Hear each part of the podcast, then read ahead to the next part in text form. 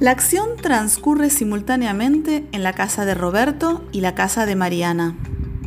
Ambos hablan por teléfono. Roberto, lo siento mucho, pero no sé si alguna vez podré llegar a amarte. Pero yo no te pedí que fueras a Marte. Te pregunté si querías salir conmigo. ¿Quién habló de ir a Marte? Tendrías que poner los pies en la tierra. ¿Con este frío? Prefiero tenerlos en un par de medias. Sobre todo si son de lana. ¿De la Ana? ¿Quién es esa? ¿Quién habló de Ana? A mí solo me importás vos. ¿Cómo te voy a importar?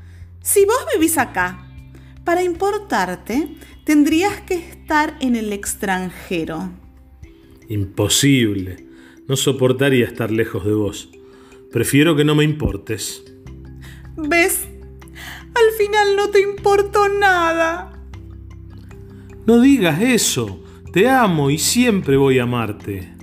¿Siempre vas a amarte? ¿Qué es eso? Tendrías que ser realista.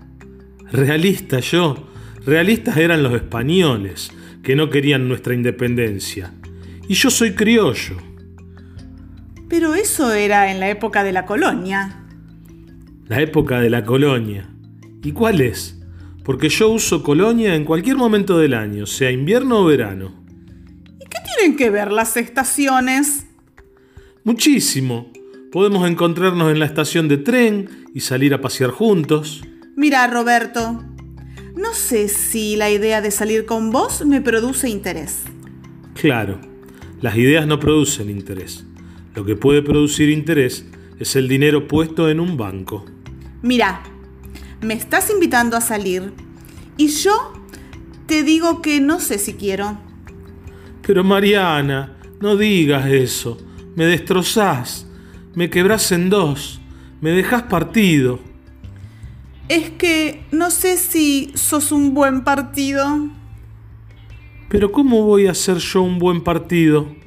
Si querés ver un buen partido, vayamos el domingo a la cancha a ver estudiantes y defensores de Belgrano.